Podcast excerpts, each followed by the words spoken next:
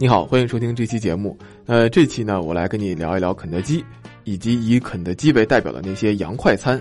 在很多很多年之前，肯德基和麦当劳开始做出了一次改变，让很多人都很关注。那是他们关于本土化的一次改变，开始做米饭，开始卖豆浆。这些改变让很多人都津津乐道，说你看，呃，大型的跨国企业也要为中国的消费者做定制了。人们还对他们做一些比较啊，相比之下，麦当劳在中国的本土化显得是更加的谨慎，肯德基迈的步子会更大一些。这无非呢是说明了两点：第一，在那个时代，不管洋快餐改不改都有人爱；那第二点，跨国企业在中国在原本的基因和本土化的改变上很难做出抉择。那时代在变化，消费也在升级，这两点现在都出现了非常大的变化，洋快餐似乎也到了需要向。下一个台阶迈进的节点，比如说进入中国刚好三十周年的肯德基开始变得大胆，变得活泼起来，不仅玩起了粉色营销，跨界卖草莓味的唇膏，前不久呢还开了一家绿油油的 K Pro 轻食餐厅，还卖小龙虾和啤酒。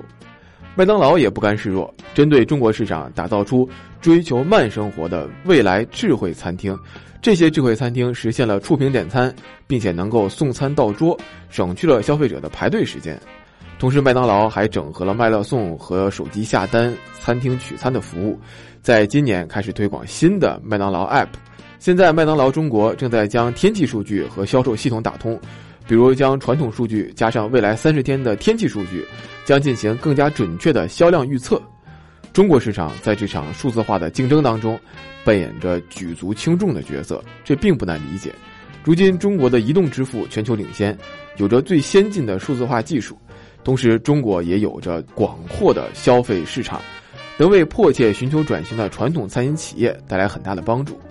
那中国区的业务独立，则是这些我们前面提到的灵活政策得以落地的前提。去年，肯德基中国所属的百胜中国已经独立出来了，吸收了包括蚂蚁金服在内的中国新股东。随后，麦当劳也坐不住了，将中国区的运营权卖给了凯雷和中信。改变的迫切性还来自于近年来中国餐饮消费的升级，比如在国内火了很多年的小龙虾，因为扩大的食用场景和花式吃法成了网红，这或许为肯德基们带来了灵感。如今，不仅可以在传统的夜市。还能在餐厅、在街边的熟食店，以及自动贩卖机买到小龙虾。于是，肯德基开绿色餐厅卖小龙虾帕尼尼，连必胜客也推出了小龙虾披萨。总之，上一代人眼中的肯德基，如果和下一代人眼中的肯德基是一个肯德基，那么他肯定会遇到麻烦。数字化、健康化，都是在为代际之间的顺利过渡而努力。